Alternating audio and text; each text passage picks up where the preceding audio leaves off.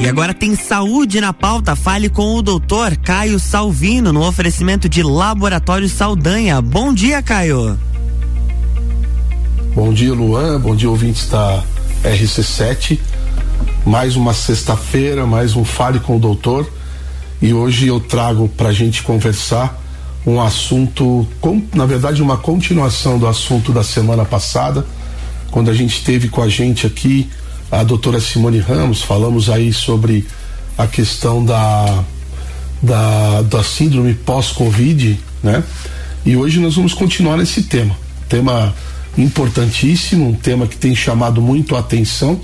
E ontem, viu, Luan, eu fiz a minha live, né? E a live de quinta ontem foi muito direcionada a esse assunto. Então, como muitas pessoas me procuraram depois para fazer perguntas, eu resolvi continuar hoje. Então, a gente está aqui junto para falar sobre a síndrome pós-Covid. Boa. É, recentemente, para ser mais, mais perfeccionista, como sempre, a part, é, publicado no dia 8 de julho, agora de 2021, por um grupo comandado aí pelo pelo Dr. José Hernandes é, esse esse artigo publicado num pré-print num, em um site chamado medrxiv.org e esse artigo é chamado Síndrome pós-Covid-19 marcadores inflamatórios e diferenças sexuais. E o que me chama muito a atenção, Lu, é que a gente tem uma, uma um, já um estabelecimento de uma preocupação mundial em relação a tudo que acontece depois que a pessoa tem a Covid-19, muitas vezes já é, aparentemente curada, a pessoa está bem, e algum tempo depois ela começa a manifestar alguns sintomas que, claro, que a gente vai comentar aqui, é, mesmo que brevemente, começa a apresentar alguns sintomas, esses sintomas eles são bem característicos da síndrome pós-Covid. Né?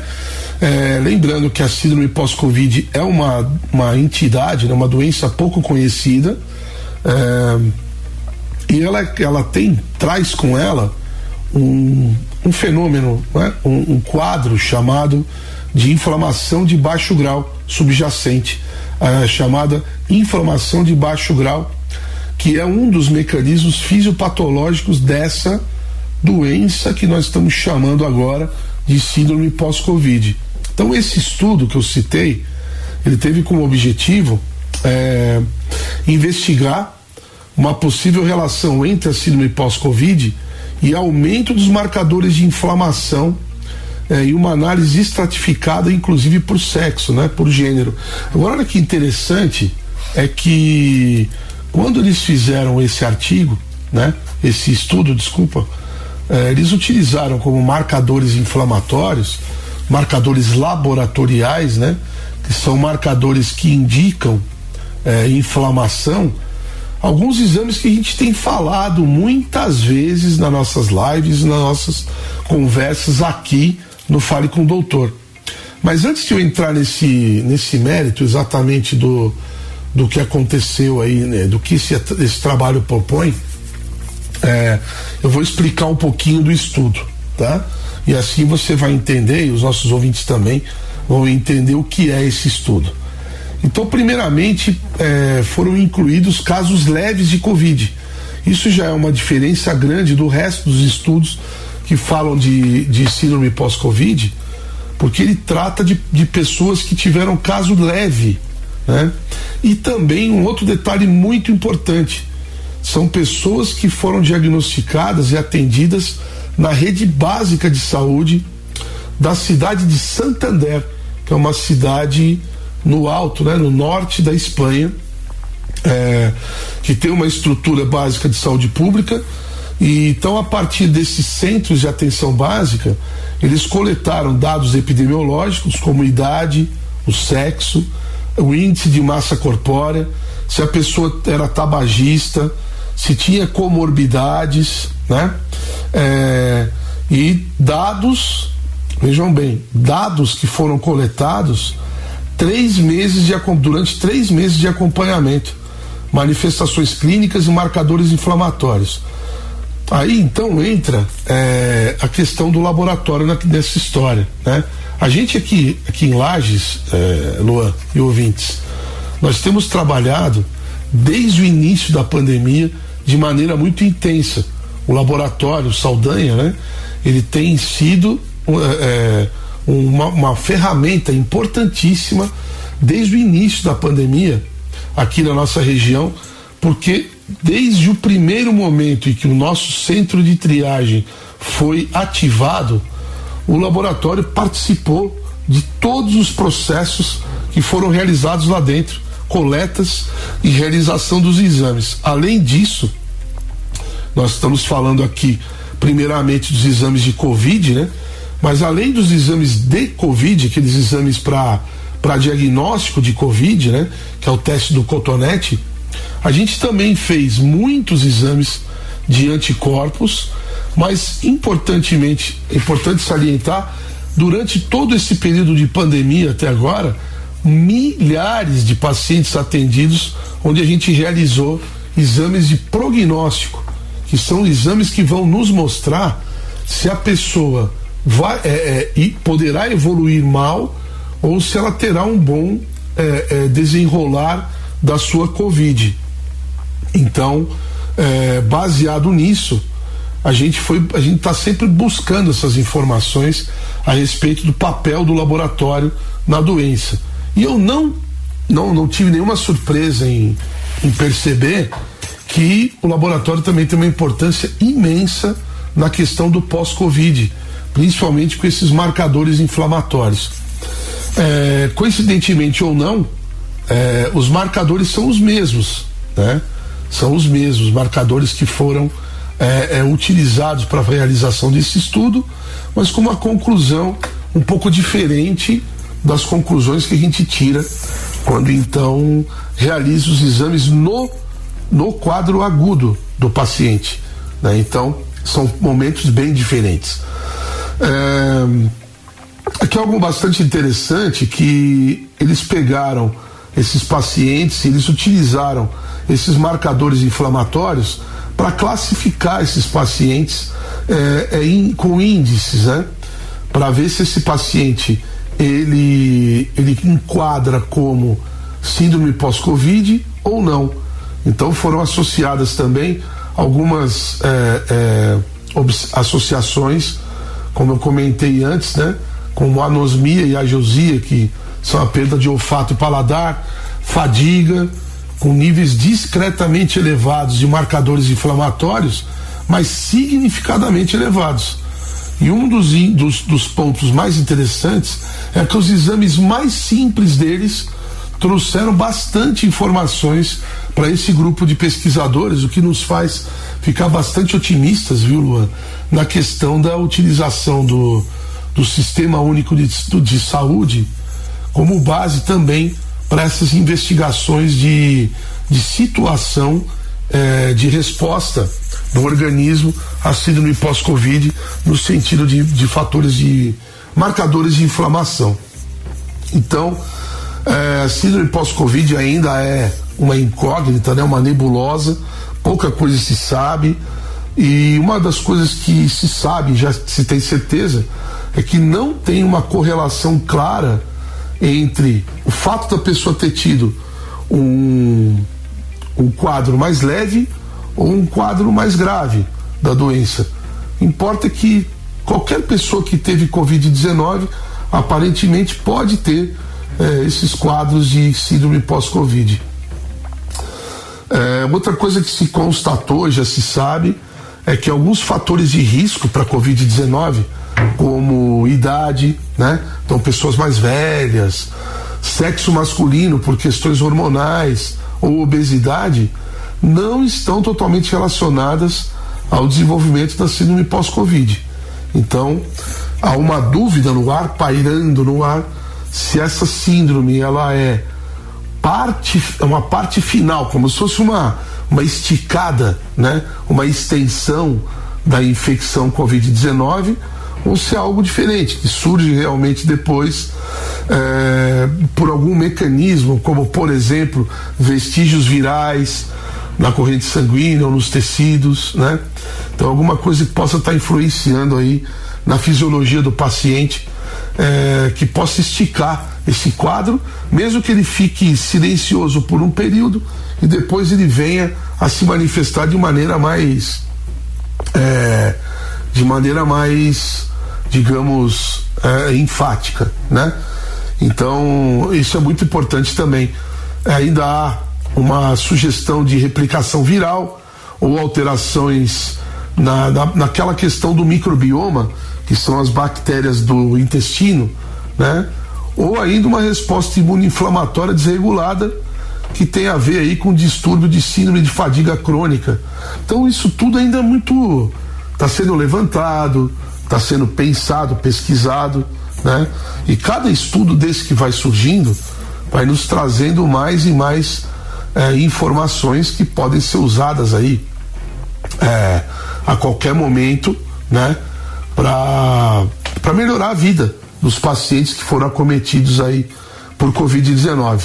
Bom, eu vou vou esperar o próximo bloco para a gente continuar nesse papo extremamente interessante aí sobre a, o, o quadro de síndrome pós-Covid. Aí eu vou entrar em mais detalhes, vou falar um pouco mais sobre o papel do laboratório. Então vamos lá, vamos chamar o break? Vamos lá. RC7819, Caio Salvino, fale com o doutor. Aqui no Jornal do Manhã tem oferecimento de Laboratório Saldanha, horas que salvam vidas.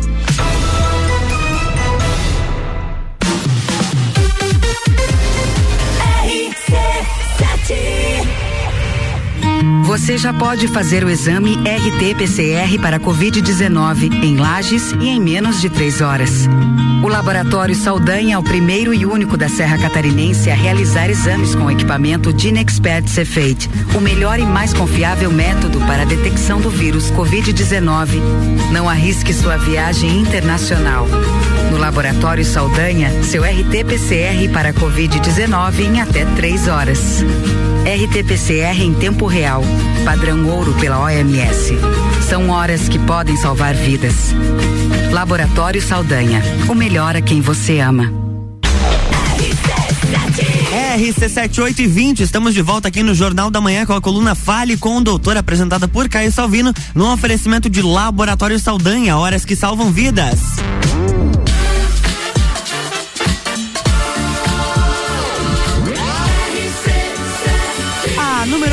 Seu rádio. Jornal da Manhã.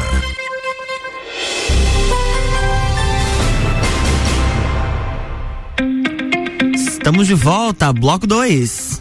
Bom, retornando então, a gente estava falando aqui no primeiro bloco sobre a síndrome pós-Covid, né? Mas dando um embasamento para o pessoal entender mais ou menos como funciona isso. É, e a gente então traz essa ideia de que a hipótese mais aceita hoje seria uma questão de desregulação do sistema imunológico e a presença de um estado inflamatório como base da síndrome pós-Covid. Né? Então, se a gente tem um, uma desregulação do sistema imunológico e um estado inflamatório, provavelmente nós temos presença ainda de algum elemento que possa estar levando a esse distúrbio. Então pode ser, por exemplo, resto viral, né? Restos virais circulantes na, na corrente sanguínea ou em algum tecido podem estar causando esse quadro mais arrastado, mais prolongado. Até porque a gente sabe que esses distúrbios de resposta imunológica inflamatória causados por vírus, a gente sabe que tem alguns vírus que causam distúrbios de longo prazo, né? Como por exemplo o chikungunya, que é aquele vírus que, que é transmitido pelo mesmo mosquito da dengue, né? O Epstein-Barr vírus, que é um vírus chamado aí o vírus do beijo, né? E alguns coronavírus epidêmicos aí, como o SARS-CoV e o MERS-CoV, né? Que também são associados à fadiga crônica, ansiedade e depressão.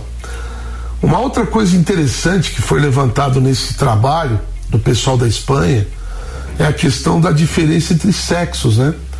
Enquanto os homens, aí de repente, devido a um estado pró-inflamatório prévio, correm mais riscos na Covid-19 aguda, as mulheres são mais frequentemente, frequentemente, frequentemente afetadas no, no quadro de síndrome pós-Covid. Também que interessante, na doença os homens têm é, quadros piores e na síndrome pós-Covid tem mais mulheres afetadas. Então isso talvez tenha alguma ligação hormonal, tem alguma ligação com resposta imunológica, né? É, enfim, a microbiota vaginal, que é muito importante no controle também da, imuno, da imunidade da mulher.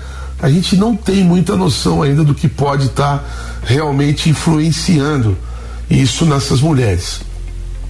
É, bom, além disso também tem uma questão que o que o que após uma covid, né, em mulheres com predisposição, pode acontecer reação inflamatória contínua de baixo grau. Então lembra aquilo que eu tinha comentado da inflamação de baixo grau? Então por isso talvez as mulheres sejam mais predispostas. É, essa, essa questão dos, dos marcadores laboratoriais, quando eles chegam, né? Nós chamamos aí de biomarcadores. Então, primeiramente, esse trabalho foi feito é, com 112 pessoas no primeiro momento, depois esse número de pessoas foi diminuindo, né? Foi, foi baixando, porque algumas pessoas caíram no grupo de caso grave, então é, é esses 121 indivíduos, primeiro, é, caso leve, né? 56% mulheres e, o, e os 44% de homens, e o sintoma mais comum no episódio agudo da Covid-19 foi febre.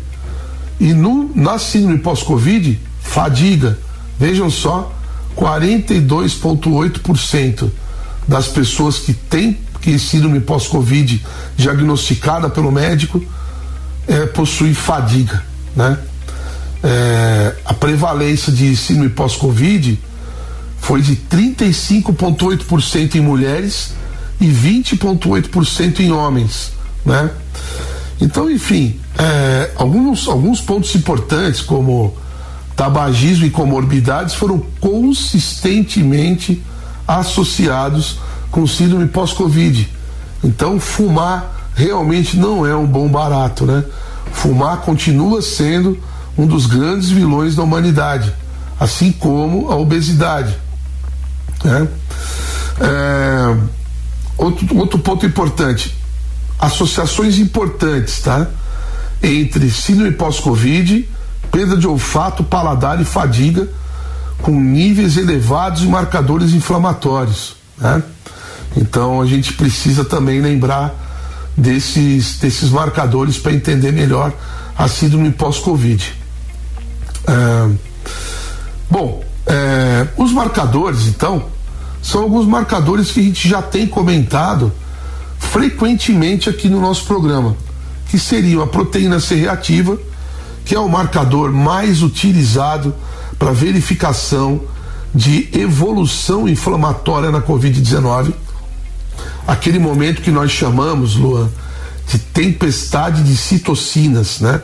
Aquele momento em que o paciente sai de um quadro comum de Covid para uma catástrofe fisiológica que pode levá-lo a cuidados intensivos, a ser entubado e eventualmente a perda da vida, né? A ferritina, o LDH, o fibrinogênio, níveis de dedímero, contagens de neutrófilos e linfócitos. Então são exames comuns. PCR, ferritina, LDH e os marcadores de coagulação, fibrinogênio e dedímero. E o bom hemograma, que também faz parte desse grupo aqui. Baseado nesses, nesses exames, eles foram fazendo uma filtragem e vendo o que, que realmente era importante para avaliação da síndrome pós-Covid. E chegaram então a um, a um conjunto de exames que foram considerados por eles como fundamentais para essa avaliação.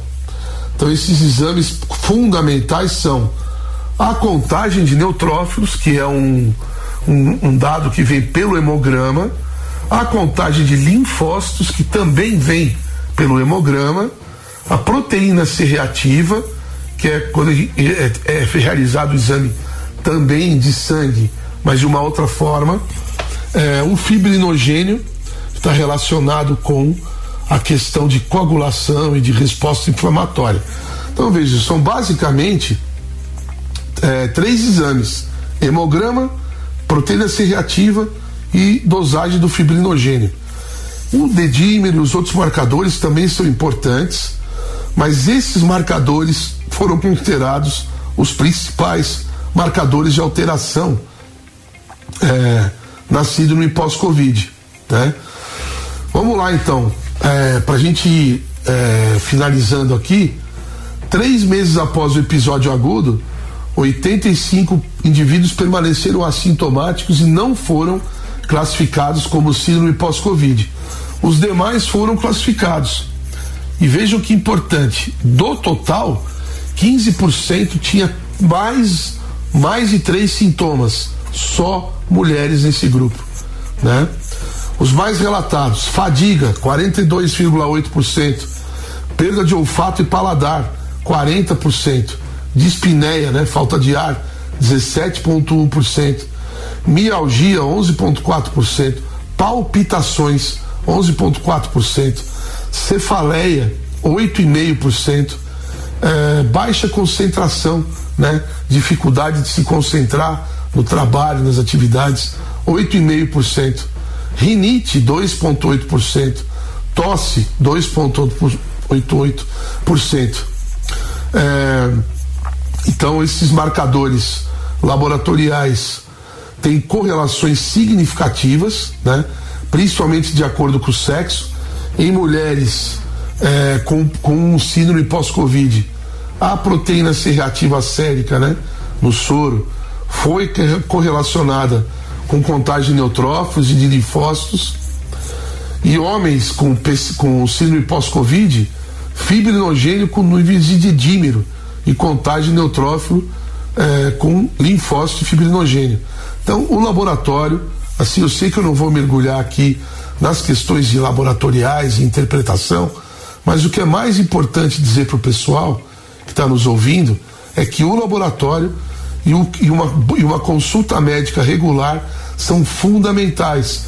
Não é porque você curou de Covid que você pode abandonar o tratamento médico. Pelo contrário, devemos investigar, devemos fazer check-ups periódicos para verificar se está acontecendo alguma alteração laboratorial que possa estar correlacionada com alguma alteração clínica, algum sintoma que você esteja sentindo simples, mas que realmente está atrapalhando sua vida. Falta de concentração, perda de memória, né? Aquela aquela perda de memória curta, rapidinha, estava falando, esquece do que estava falando, tem um compromisso marcado, esquece do compromisso. Isso tudo é importante para levar a pessoa até o médico para que possa haver uma investigação.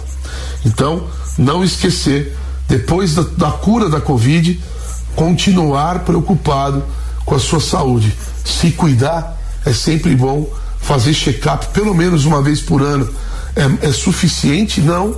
É, o melhor seria a cada seis meses, pelo menos, o pós-Covid, mas o que importa é que a gente não pode deixar é, que essas pessoas que têm algum sintoma fiquem à deriva.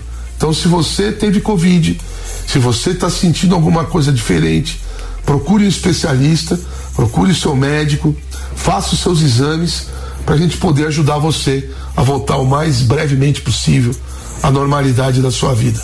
Tá bom? Era isso por hoje, Luan. Muito obrigado mais uma vez aí. Eu agradeço. Por estar tá aí pilotando as picapes do programa. Deixo aqui um excelente, votos de um excelente final de semana a todo mundo que está nos ouvindo. E vamos lá, para que as próximas semanas aí é, venha repleta de boas novas, bom feriadão a todo mundo e até o próximo Fale com o Doutor. Grande abraço e até lá. Até mais. Na próxima semana tem mais Fale com o Doutor com Caio Salvino aqui no Jornal da Manhã, no oferecimento de Laboratório Saldanha, horas que salvam vidas. Jornal da Manhã.